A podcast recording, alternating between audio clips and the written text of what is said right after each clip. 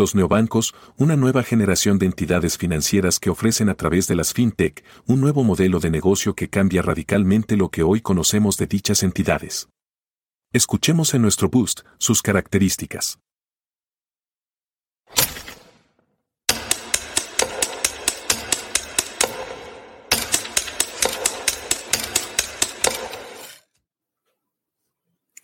Hola, muy buenos días a todos. Bienvenidos a un Boost Digital. Hoy con un interesante tema y un invitado especial, Juan Gabriel Aguirre. Bienvenido, Juan Gabriel, a este espacio. Muchas gracias.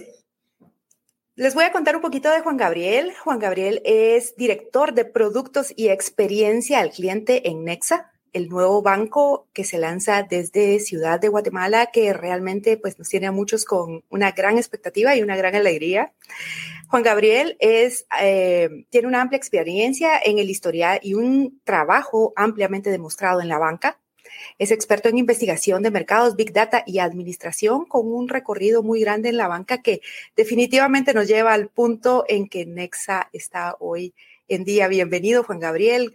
¿Qué tal va todo por Nexa? Pues va muy bien. Gracias, Claudia, eh, y a ESI School of Management por el espacio. Buenísimo. Bueno, vamos a conversar en estos minutos acerca de, las generalidades y algunos aspectos de interés que eh, pues vienen en torno a, este neobanco, ¿verdad?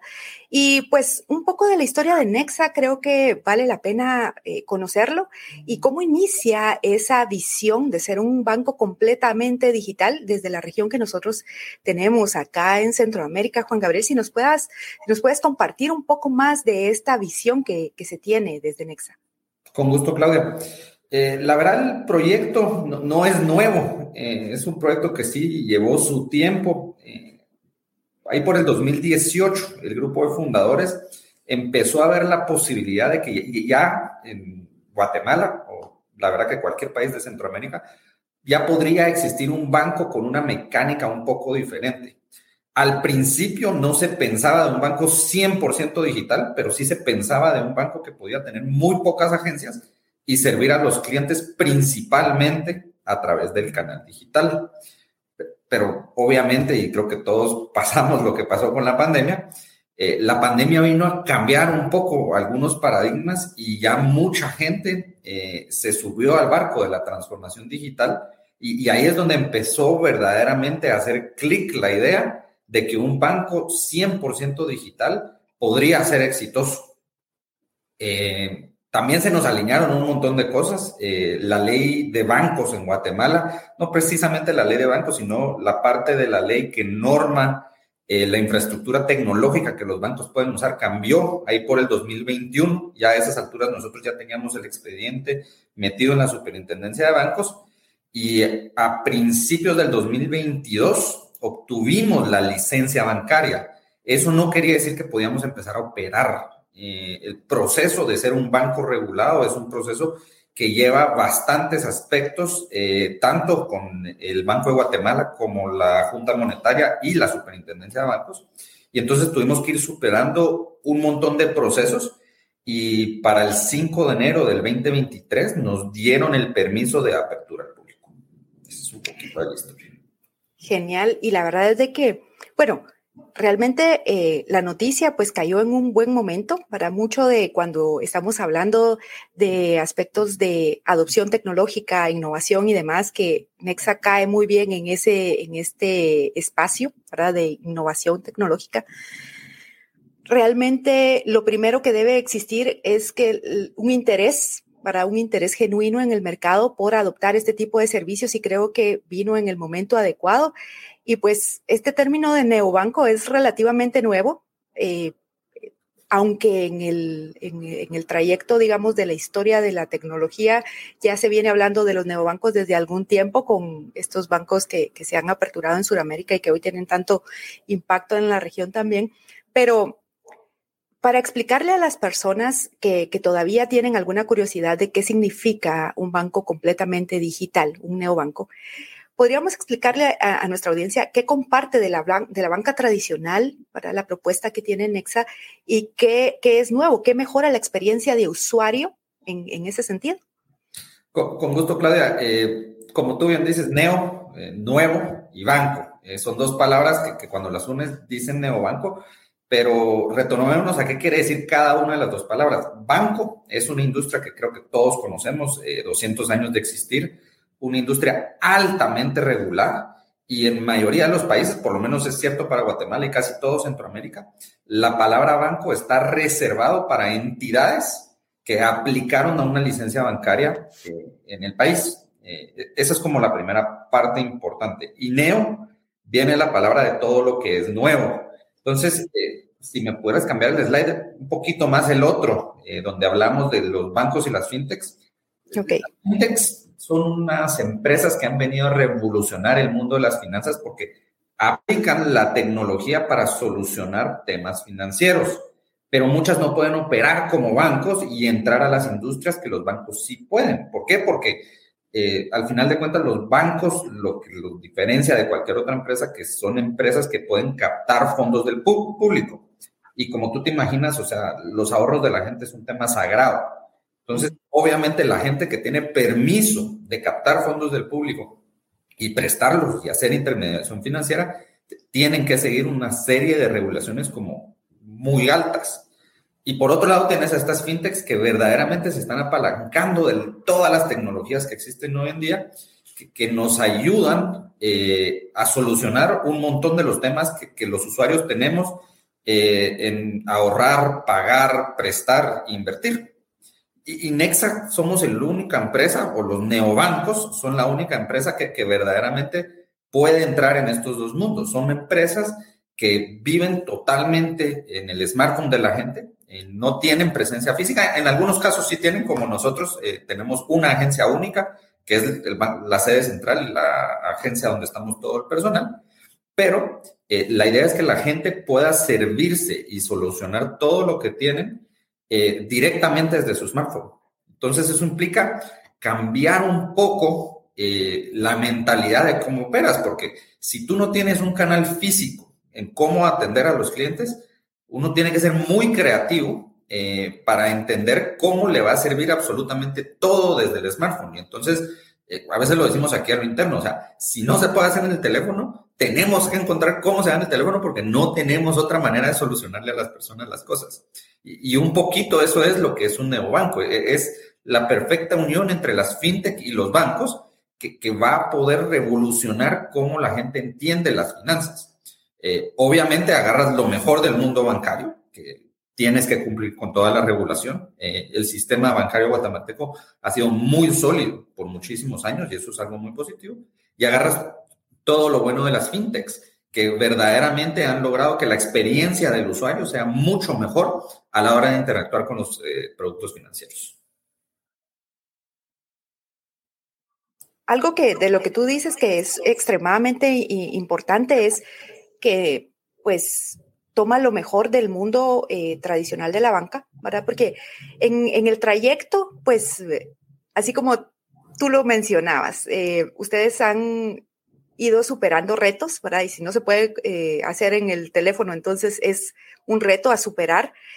Existe dos visiones, ¿verdad? Eh, cuando hablamos de un pensamiento institucionalizado de la banca tradicional. Por una parte, busco cómo sea más ágil, que sea más resolutor, que me elimine los problemas tradicionales y, en este tema de experiencia al cliente, pues me imagino que te enfocaste mucho eh, o ustedes se enfocaron mucho en, en gestionar esa experiencia, porque hay aspectos remarcados durante el tiempo de cosas que no queremos de la banca tradicional, ¿verdad? Pero hay cosas que sí aspiramos de la banca tradicional, por ejemplo, los temas de seguridad, los aspectos em, que me den esa sensación de, solidez en el tiempo, que son cosas que, van cambiando. ¿Cómo Nexa quiere abordar este, estos temas de ese pensamiento institucionalizado y al mismo tiempo eh, la penetración digital, ¿verdad? Porque mm, pues las nuevas generaciones van a adoptar esto muy bien, para Con aplausos y qué bueno, pero hay otras generaciones probablemente que vamos a necesitar educarlas un poquito más para que tengan esa confianza. ¿Cómo lo están haciendo? A ver, eh, para agarrar la pregunta por partes, Claudia, eh, nosotros verdaderamente creemos que no hay razón en esta era por qué los bancos no le pueden dar una experiencia al cliente como la que los clientes reciben de Amazon, de Netflix, de Apple, que, verdaderamente vinieron a cambiar los paradigmas. Eh, voy a poner un ejemplo que, hacemos muy seguido. Eh, antes, eh, pedir a domicilio es una industria que existe, por mucho, mucho tiempo, pero era un desastre. Tenías que buscar el número de teléfono, tenías que ver cómo conseguías el menú, te juntabas con tus amigos y entre todos se gritaban qué querías pedir, ojalá la señorita tomara bien la orden, tenías que dar tu número de tarjeta de crédito. Y, hoy en día existen los Uber Eats, los Pie, los Jazz, y, no me conozco todas estas empresas que existen en toda Centroamérica y en el Caribe, en los países que ustedes tienen, pero te cambió el mundo, porque ahora literalmente abres una app, tienes 200 restaurantes diferentes y todo lo pides ahí en una experiencia digital mucho más fácil, mucho más precisa, con menos errores. Y entonces la experiencia que el cliente recibe de, estas nuevas tecnologías verdaderamente cambia paradigmas. Y tú lo dices muy correcto, pero por el otro lado, cuando uno piensa en bancos, eh, uno piensa en el banco que usó su abuelito, que aquel que tenía el edificio grandote. Yo creo que ese es un paradigma que ya puede ir cambiando. Lo, primero, y, y, nosotros, la tesis de inversión es que todos los bancos están invirtiendo millones de millones en la transformación digital. Y, muchos han hecho las cosas muy bien y los canales digitales de los bancos han mejorado muchísimo estos años. Y, la pandemia impulsó a que mucha gente se animara a probarlos. Y, yo tengo varios ejemplos de, gente muy cercana a mí, de que antes no usaban tanto la banca digital de, sus de los bancos tradicionales y ahora la usan y dicen, uy, es bastante más fácil que estar yendo a las agencias, estar haciendo colas. Eh, pero nuevamente, cuando les pongo nuestro app enfrente, se dan cuenta que la experiencia es diferente. Y entonces, sí, en ambas plataformas puedes pagar, puedes eh, hacer transferencias, pero puedes hacer transferencias más fácil, más intuitivo. Ese son el tipo de, cambios que, yo creo que tanto Nexa como los neobancos pueden institucionalizar. Y sobre el lado de, ver el edificio grande y ver esto, es por eso que nosotros tomamos la decisión de, ser un banco y no solo ser una fintech. ¿Por qué? Eh, para poder solucionar muchos de los problemas que, que, la gente tiene, tienes que tener la licencia bancaria. Y eso obviamente implicó un costo muchísimo más alto para nosotros. O sea, la empresa se tuvo que capitalizar, por ejemplo, para Guatemala es aproximadamente 21 millones de dólares que tienes que tener de capital para poder contar con una licencia bancaria, más el costo de cumplir con toda la regulación. Entonces, eso te da ciertas garantías de que estás cumpliendo con los mismos procedimientos y requisitos que tienen todos los demás bancos. Y entonces te pone en una categoría de ser una empresa regulada. O sea, los reguladores, y, como les dije hace un rato, el regulador de Guatemala particularmente ha logrado mantener un sistema bancario muy estable, eh, ponen especial énfasis de que uno tenga eh, planes de disaster recovery para asegurar que el app siempre va a estar disponible, que cumples con todos los procedimientos eh, que existen, que tu contabilidad cuadra con todos los machotes de la reportería que tú tienes que mandar con ellos, diaria, quincenalmente, mensualmente, trimestralmente. Entonces estás cumpliendo con un montón de regulación que le da esas garantías al público de, que no estás depositando tu dinero en una entidad fantasma.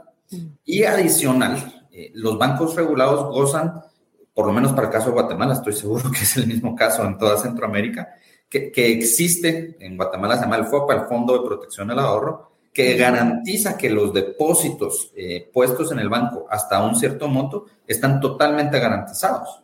Porque para darle estabilidad a los sistemas financieros, existen estos seguros que todos los bancos eh, damos una parte de los ingresos que tenemos para garantizar que el sistema como tal eh, tenga ciertas garantías. Entonces, ahí es donde cubrimos muchos de los temas que, que yo entiendo y me pareció particular, Claudia, que lo hayas dicho, que, la gente más grande y la gente más joven, eh, les quiero comentar que la experiencia ya en vivo, así que nosotros esperábamos lo mismo que tú dijiste, que iba a ser mucho la gente más joven que iba a querer adoptar este tipo de tecnología, pero no fue así. Estamos viendo a un montón de gente grande que la está adoptando, incluso en proporciones que no son representativas de la población como tal.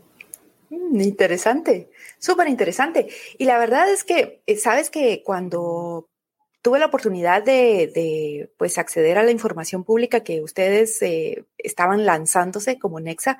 Algo que me pareció muy remarcable, ¿verdad? Incluso hablamos de mucho de eso en, mis clases acá con algunos eh, estudiantes y demás. Em, el tema de la regulación. El estar con la Junta Monetaria de un país, eso te da la seguridad a nivel de gestionar tus riesgos. Creo que es un punto a favor en donde de verdad estás haciendo una propuesta de valor por la agilidad, por, por cambiar esto que ya está en movimiento, pero también por la solidez de, de, las decisiones que puedas tomar. Y eso tiene que ver quizá con, con eso que tú dices, ¿verdad? Que, que, viene a cambiar también el paradigma en donde otro, otro segmento de personas también está accediendo a, a una solución como estas. Anteriormente poníamos una, una, un gráfico que lo vamos a colocar nuevamente y pues Nexa puede o llegará a hacer todo lo que tenemos en pantalla, ¿verdad? Esto es prácticamente... ya está, Claudia, si quieres. Ah, eh, nuevamente, eh, y uno de los grandes temas de las fintechs es, que pueden innovar rapidísimo. Y como yo te digo, obviamente, por el tema de habernos ido por la ruta de ser un banco regulado, eh, nosotros hoy en día ya contamos con uno, el proceso de aperturas de cuentas más rápidas del sistema. O sea, en tres minutos o menos, totalmente desde donde estés, puedes abrir una cuenta. Eh, ya se pueden abrir depósitos a plazo fijo. Eh, aquí, pues la, gente que está muy, sabida de la industria bancaria sabe que un depósito a plazo fijo es un tema que uno va al banco, te entregan un papel y, es como muy, eh, muy formal. ritual. Es un ritual, cabal. nosotros quisimos abrir este producto a, gente que tradicionalmente por 500 quetzales o 200 dólares la gente no podría abrir certificados y nosotros los puedes abrir totalmente online. Eh, y entonces estamos cambiando como que ese paradigma. Obviamente, por ser un banco regulado, ya contamos con los rieles de ACH en el país. Eh, los rieles eh, interbancarios guatemaltecos son muy buenos. Eh, obviamente sabemos que todavía existen algunas necesidades de efectivo, aunque a mí me encantaría decirles que no, pero la gente puede retirar en cajeros sin tener una tarjeta a través de unos rieles que se llaman retiros sin tarjeta. estamos prontos a sacar ya nuestra tarjeta de débito, marca Visa. Y obviamente estamos viendo todas estas innovaciones que, sabemos que se pueden agregar. Nosotros las vamos a poder agregar muchísimo más rápido y en ciclos de desarrollo mucho más cortos que los bancos tradicionales. Y entonces nosotros siempre bromeamos que lo que tomó en la industria tradicional bancaria años de años, 20 años en, en tener un stack, nosotros vamos a tener el 90% del stack bancario puesto en el primer año de operaciones y eso ya nos va a dar espacio para poder entrarle a todos los stacks innovadores de rieles de pagos y empezar a colaborar con las fintechs para verdaderamente ver cómo empezamos a habilitar nichos eh, diferentes y formas de pago diferentes que, la gente definitivamente está necesitando. Súper interesante. Y bueno, y de eso viene un poco lo que, lo que te quería preguntar. ¿Qué se viene a futuro en Nexa? ¿Verdad? Porque ya podemos hacer todo esto. Bueno, ¿cómo ven el futuro? Se, les ha añadido, para yo he leído muchas, eh, muchos, muchos eh, artículos que han tenido de ustedes y dice, bueno, el futuro ha llegado con Nexa, ¿verdad? Pero ¿cómo ve Nexa ese futuro? Mira, eh, nosotros vemos, obviamente, muy positivos con el futuro. vemos varias cosas. la primera es que eh, las finanzas es un tema que siempre ha ido evolucionando eh, y en un país donde, y lo voy a decir claro, o sea, la penetración de Internet de Guatemala es muy sana. Eh, la población en Guatemala, y me imagino que ustedes en la Escuela de Negocio cada rato hablan de las pirámides poblacionales y cómo el futuro de Guatemala tiene una prima poblacional interesante. o sea, Guatemala tiene una tendencia a que es un país con mucho futuro. Sin embargo, el nivel de bancarización en Guatemala no está donde quisiéramos que está. Nosotros sabemos que tanto Nexa como todos los competidores que seguro seguirán, seguirán invirtiendo en su transformación digital, vamos a apostar más por la bancarización más masiva de la población. Eh, en Guatemala, como el 43% de la población está bancarizada, pero lo preocupante no es ese 43, es bueno, es 43 de la población que puede tener cuentas, entonces de mayores de edad, eh, pero solo el 6% de ellos tienen acceso a tarjetas de crédito. Como el 15 o 18 tienen acceso a tarjetas de débito. Nosotros creemos que esos dos números deberían de subir muchísimo, pero el que verdaderamente vemos como una oportunidad grandísima es la cantidad de pagos digitales que suceden en billeteras y en ese tipo de rieles en Guatemala apenas ronda por el 2%. Entonces, eso es como muy bajo. Eh, entonces, sabemos que eso va a tender a subir muchísimo. Eh, y obviamente, eh, la cantidad de compras que se van a empezar a dar en línea, pues, pues ya es alto. tengo otra estadística muy interesante. en Guatemala, ustedes se imaginan que el mercado más grande online es el Facebook Marketplace es un marketplace totalmente de confianza y funciona a través de los rieles ACH.